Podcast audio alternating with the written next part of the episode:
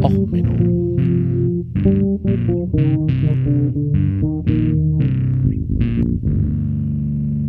Der inkompetente Podcast über Dinge aus Militär, Technik und Computer, die so richtig in die Hose gingen. Herzlich willkommen zu Och Menno, der Folge Fireworks. Ich glaube, jetzt knallt's. Endlich habe ich mal wieder die Chance, ein paar meiner Lieblings-Pratchett-Zitate unterzubringen. Wir sind ja jetzt im neuen Jahr, also herzlich willkommen zur ersten Folge im neuen Jahr. Ähm, kleiner Disclaimer, ich nehme diese Folge jetzt am 6. Dezember auf, ähm, 2019, also habe ich jetzt einen neuen Rekord aufgestellt. Ich mache was fürs nächste Jahrzehnt. Mann, bin ich gut. Ähm, apropos, Kongress, ähm, ja, da ist am zweiten Tag äh, Leute geben wird, wahrscheinlich mich auch, die mit dem Kilt rumrennen, werden wahrscheinlich auf Twitter wieder alle drüber rumfluchen überhaupt und kulturelle Bevormundung und nur wahre Schotten sollen Schottenrocke tragen und was weiß ich alles noch. Ähm, ja, dazu wollte ich noch eine Folge machen. Die mache ich jetzt aber auch irgendwann im Januar, Februar. Ich habe jetzt keinen Bock, dass ihr am 26. pünktlich dann noch eine Ich hab's euch ja gleich gesagt Folge hört. Äh, ich nehme jetzt einfach mal den üblichen Schmaderotz weg. Vorweg, also es werden wieder ein paar Rechte sich darüber aufregen, dass Antifa-Flaggen rumhängen auf dem Kongress. Es werden irgendwelche sehr linken Anarcho-Leute irgendwelche Länderflaggen äh, Flaggen klauen. Es wird auf Twitter einen Shitstorm geben zum Thema Schottenröcke.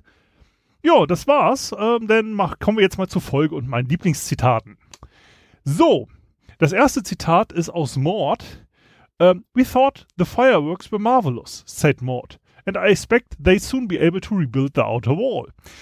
Ja, und das beste Zitat überhaupt zum Thema Feuerwerk ist es ähm, bei dem echt zauberhaft Roman von Terry Pratchett, wo Rincewind über Feuerwerk redet.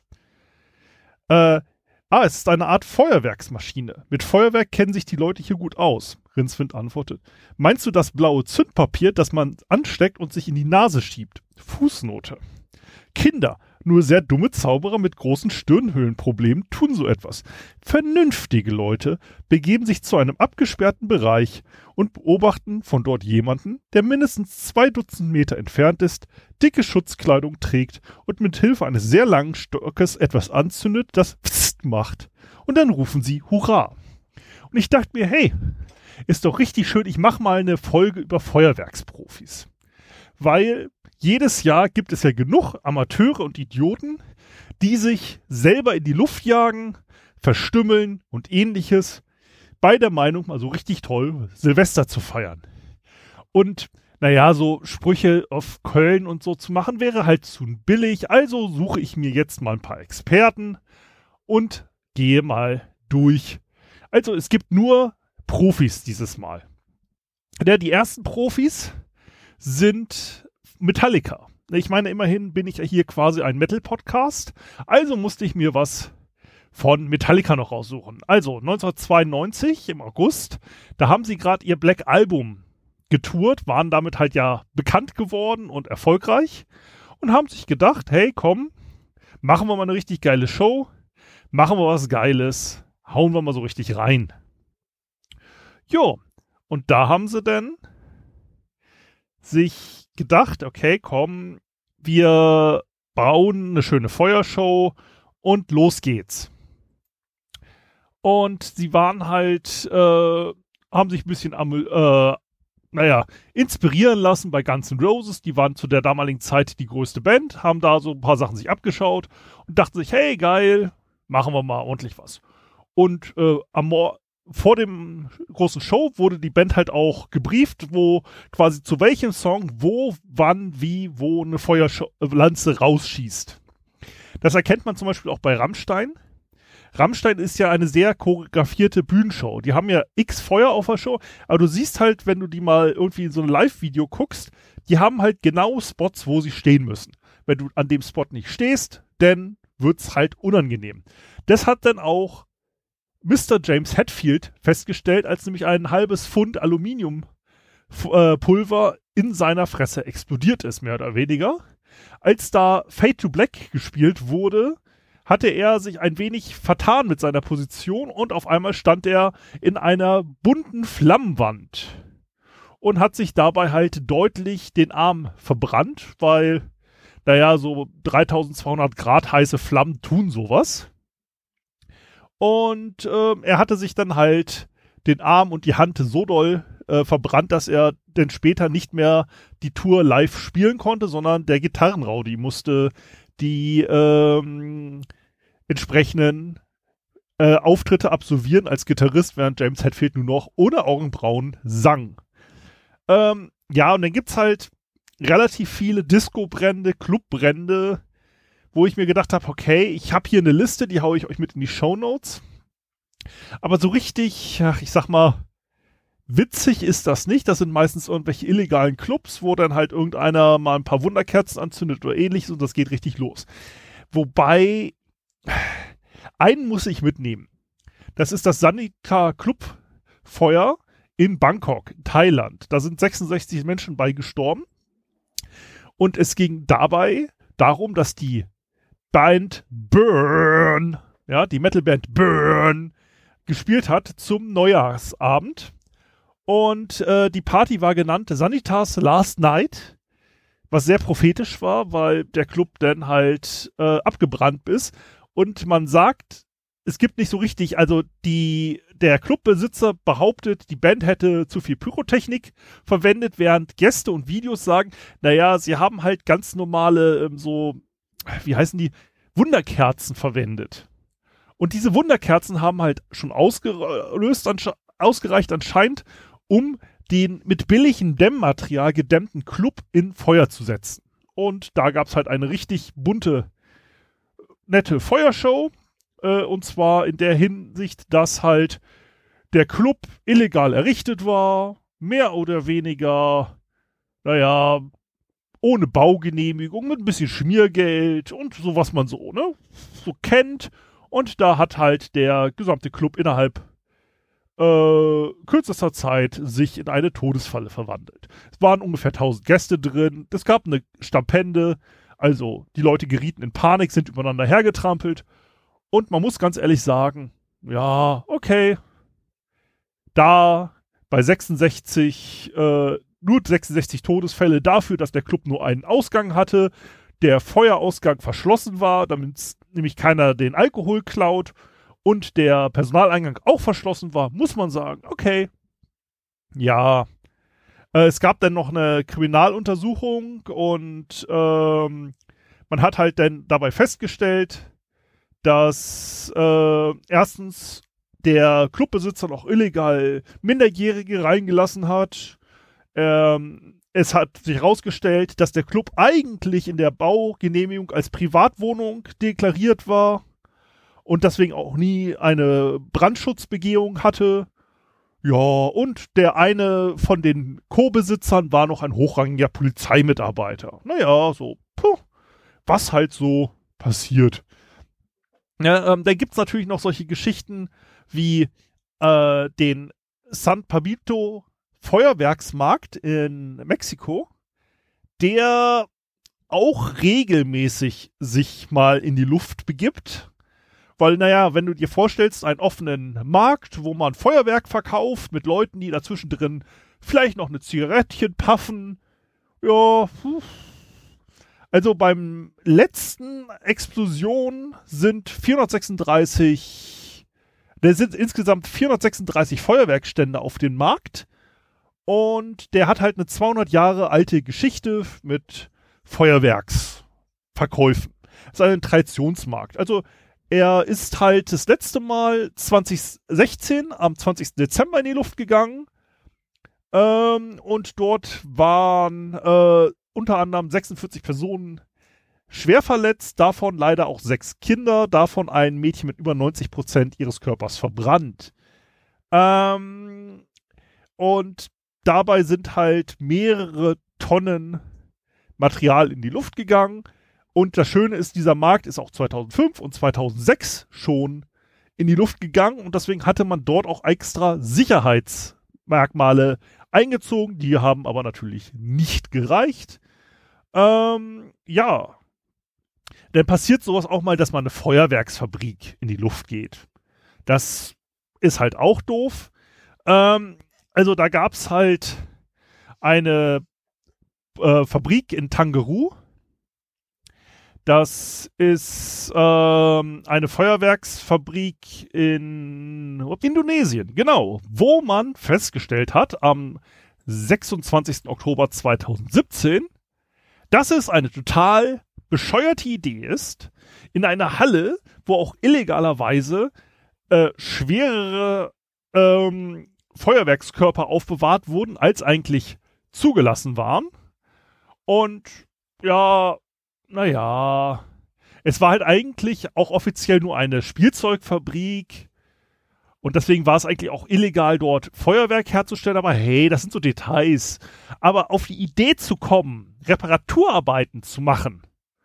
Und zwar, dass man dort in der Gegend äh, noch Feuerwerk auf Boden hatte und dann auf die Idee kam, dass man dort nochmal ein neues Regal reinschweißen will.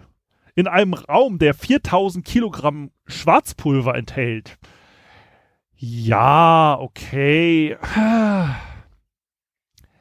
Ist jetzt nicht unbedingt so clever. Hat dann ungefähr drei Stunden lang für Explosionen gesorgt. Äh, Wo wir bei lange anhaltenden Knallen und Hammern sind, es gibt natürlich auch immer noch diesen ähm, den Brauch in Mexiko mit diesem explodierenden Hammern. Aber das ist ja auch wieder Privatkram, da brauchen wir jetzt nicht drüber gucken.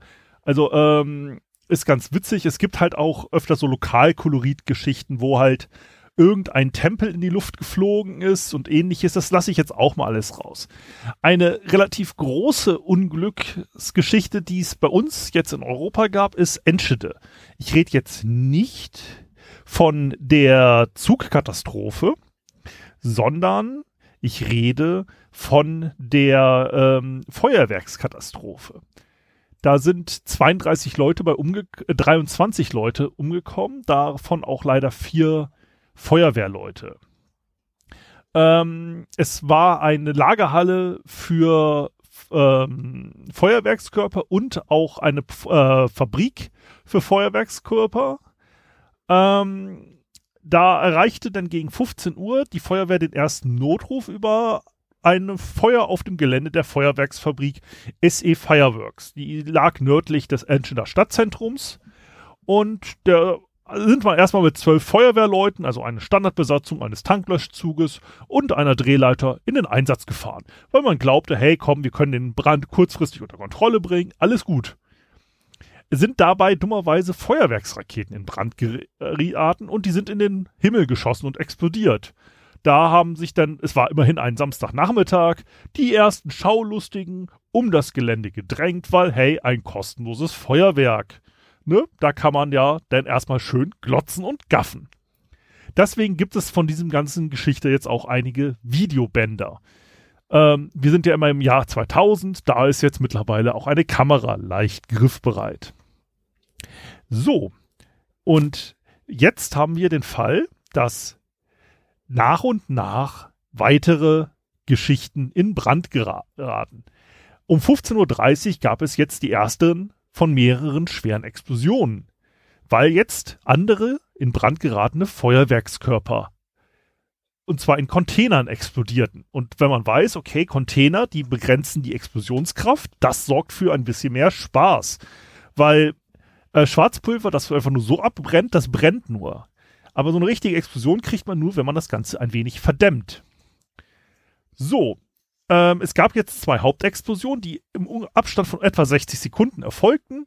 Und dabei sind jetzt größere Mengen, wahrscheinlich illegal, gelagerter Salutbomben äh, explodiert. Äh, das sind halt Geräte, die man für Großfeuerwerke braucht. Da sind halt Blitz- oder Explosionseffekte, die dann durch eine Treibladung in die Luft geschossen werden und dann in der Luft explodieren und halt diesen entsprechenden gewünschten Effekt in der Luft auslösen. So, jetzt hatte man erstmal das Problemchen, dass nach und nach immer mehr von diesem Feuerwerk explodierte. Und in diesen Salutbomben ist halt statt normalen Schwarzpulver, was wie gesagt relativ harmlos verbrennt, relativ in Anführungsstrichen, ist dann Blitzknallsalz drinne. Das hat eine erheblich höhere Sprengkraft.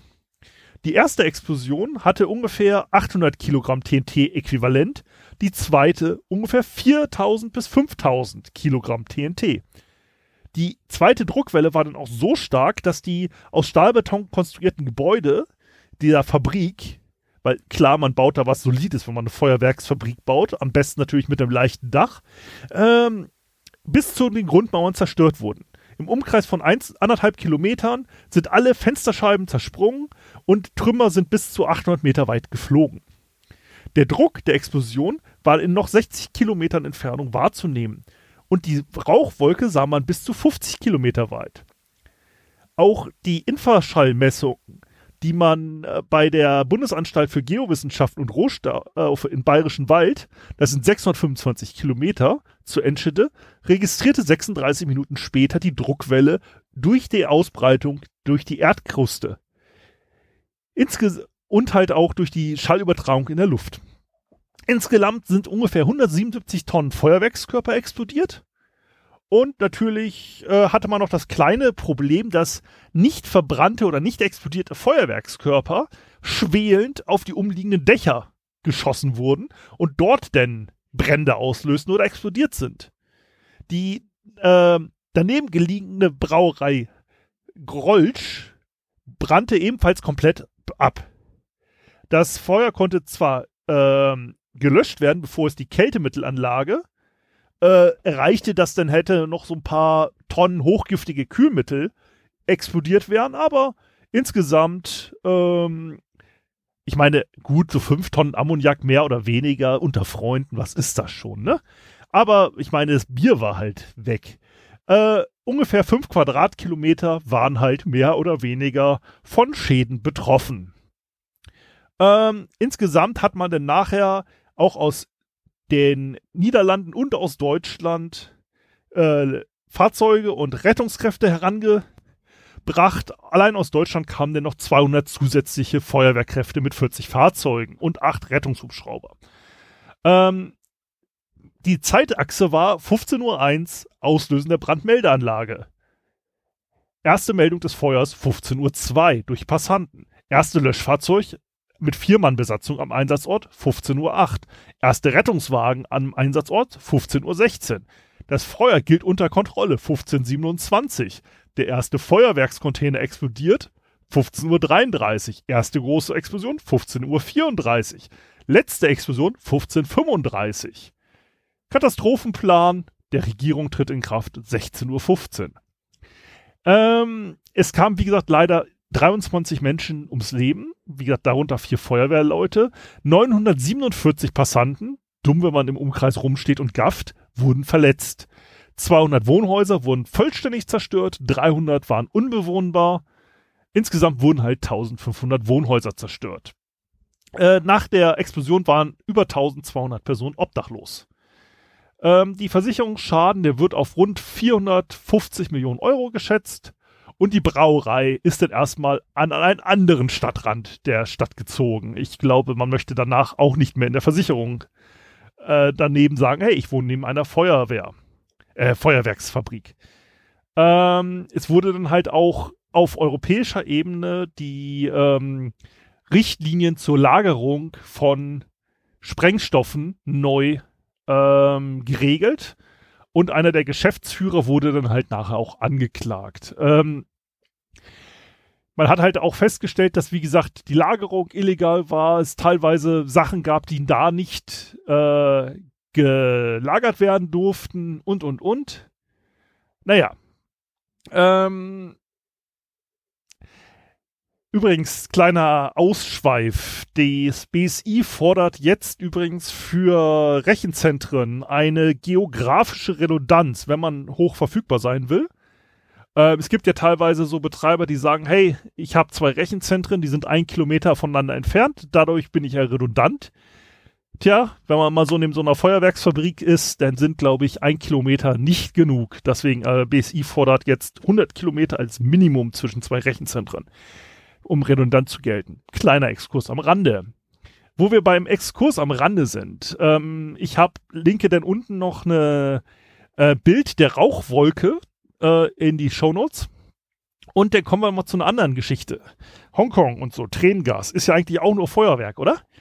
Ähm, Haupthersteller von Tränengas ist übrigens die Firma Combined Systems. Die habe ich jetzt schon eine Weile auf dem Schirm.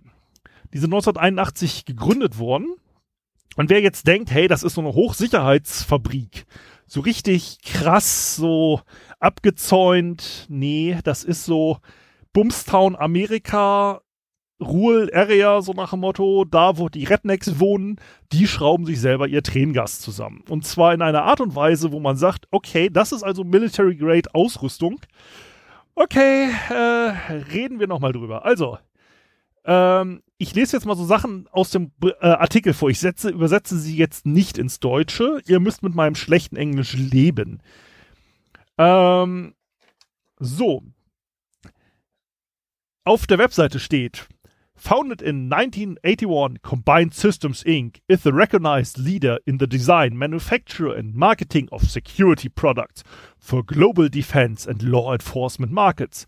As the premier uh, supplier of less lethal munitions and launching systems, CSI manufactures producers for riot control, police technical teams, corrections officers, and military units. CSI is parent company of brands names, Combined Tactical Systems, Pen Arms, CTS Thompson's Handcuffs and Restraints, and CTS Training Institute. Through those brand names, CSI is able to support the needs of its customers in all aspects, including research and development, product support, sales and training. So, das hört sich doch richtig toll an, oder? Das ist doch so richtig eine Profifirma. Ähm, so, wenn man sich das Ganze dann mal im Artikel durchliest, ich empfehle euch den Artikel. Ich empfehle euch, ihn wirklich zu lesen. Ähm, employees describe aged equipment that cause fire and injuries and serve irritation caused by working long hours with chemicals. After one of its buildings burned down, the company declined to rebuild the facility, instead shifting more of the production into shipping containers. The company has been fined multiple times for safety violations by the Department of Labor. The owner himself severely burned his hands in a fire while handling hazardous chemicals. Yet, while its American workers are paid very little to work in potential dangerous conditions, its shipments continue, largely to foreign governments, who reap the benefits of its products, employees said, including Turkey, Bahrain, and Egypt during the height of the Arab Spring. Your skin burns all day long. You're outside in a full suit and gas mask, but it still burns, said Mike Dawson, who worked at non lethal technologies for 15 years and became a supervisor. You could never get used to it. In summer 2012, one of the buildings at the factory caught fire.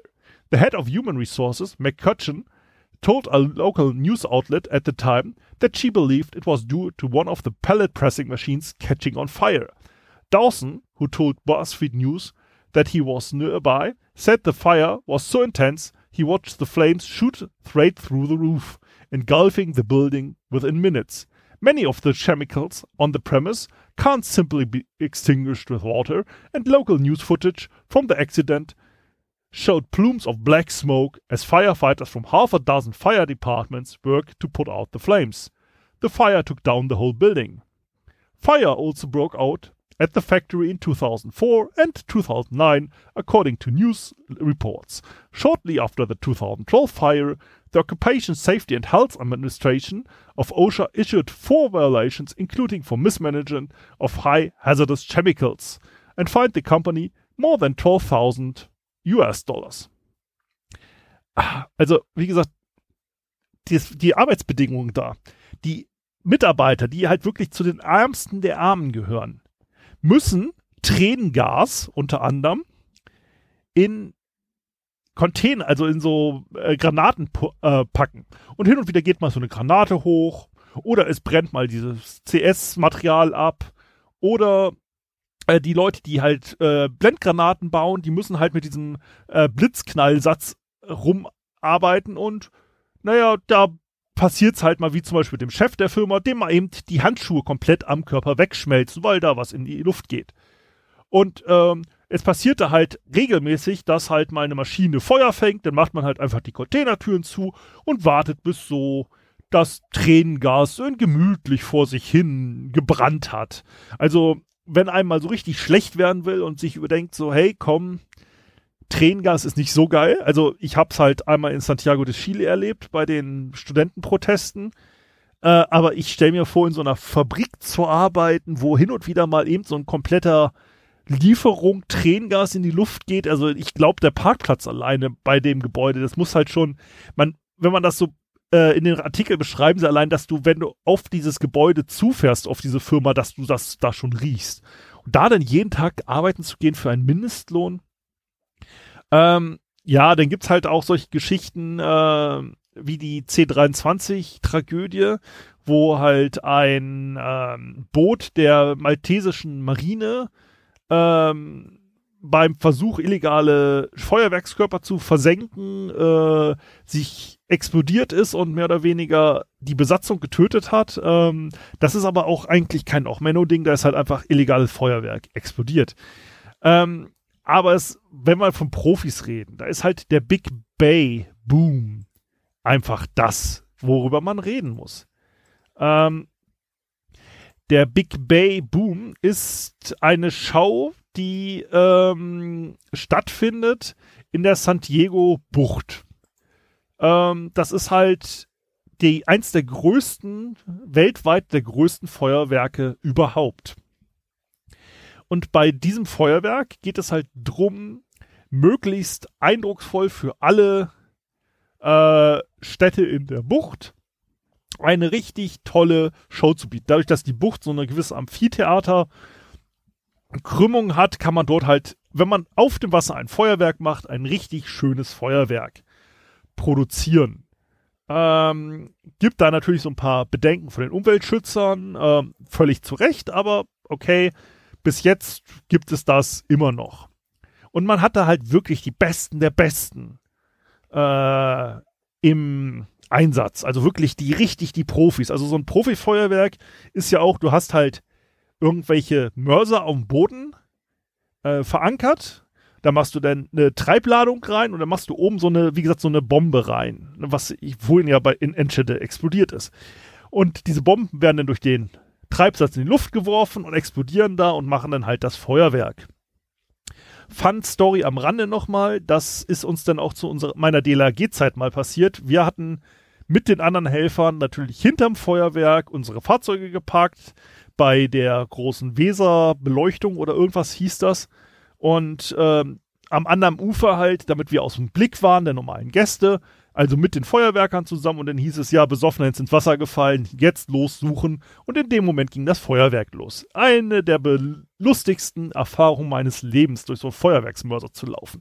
Na egal, ähm, ja, äh, die Firma, die jetzt die Big Bay Boom ausrichtet, ist Garden States Fireworks. Sind 1890 gegründet worden und immer noch im Familienbesitz. Es ist eine der größten Feuerwerkhersteller in den USA und halt, wie gesagt, Profis überhaupt. Ja, die sind wirklich so gut, dass sie zum Beispiel bei den Winterolympiaden 1988 das Feuerwerk gemacht haben, den Times Square und so weiter. Sind sie immer dabei und sie sind halt so gut, dass 1984 ähm, eine nicht explodierte Granate in einem, im Publikum gelandet ist, dabei einen Neunjährigen getötet hat. 1899 haben sie es geschafft, ähm, das Publikum auch wieder mit Feuerwerk zu beschießen, dabei 18 Leute verletzt. Ähm, 2002 haben sie ein äh, High, äh, Highschool-Football-Spiel äh, mit Feuerwerk beschossen. Dabei die ganzen Fans mussten in Deckung gehen. Drei Studenten verletzt. 2007 haben sie es geschafft, ein Feuerwerk ein wenig kürzer zu machen, indem sie aus Versehen einen Knopf ein wenig zu früh gedrückt haben und damit zwei Shows gleichzeitig gefeuert haben. Und 2012 haben sie ihren Magnus Opus gebracht, während des Big Bay Booms. Ja, sie haben es geschafft, ein Feuerwerk das ungefähr eine halbe Stunde dauern sollte, gleichzeitig abzufeuern. Sie haben durch einen Computerfehler alle 7000 Geschosse gleichzeitig abgefeuert. Das sorgte für eine, naja, nette Explosion. Ich linke euch die Videos unten hin. Das ist halt so, wer einen Eindruck haben wollte, wie ungefähr eine Nuklearexplosion aussieht. So ähnlich. Also, ähm, ja. Upsi. Also, das ist halt wirklich mal so für den Menschen der heutigen Zeit, der einfach keine Zeit mehr hat. Ja, alles im Stress, voll optimiert, ein Feuerwerk für Genießer. Alles in ein Ohr. Das waren also, wie gesagt, ein paar Sekunden nur. Und dann ging so, wuff. Ähm, die Videos sind sehr beeindruckend. Erinnerte mich so ein bisschen an die äh, Feuerwerke äh, bei der Bundeswehr-Uni. Äh, kleinen Tipp, wenn ein Pionier, wenn du irgendwo stehst und ein Pionieroffizier rennt grinsend an dir vorbei mit einem Gefechtshelm an Silvester, du solltest in Deckung gehen. Äh, ja, also so viel. Ich hoffe, ihr habt alle Silvester gut überlebt. Äh, so viel zu der Feuerwerk-Sonderfolge.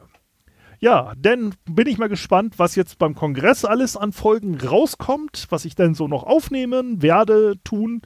Und dann wünsche ich euch erstmal soweit einen guten Start ins neue Jahr. Bis zum nächsten Mal. Alles Gute, euer Sven.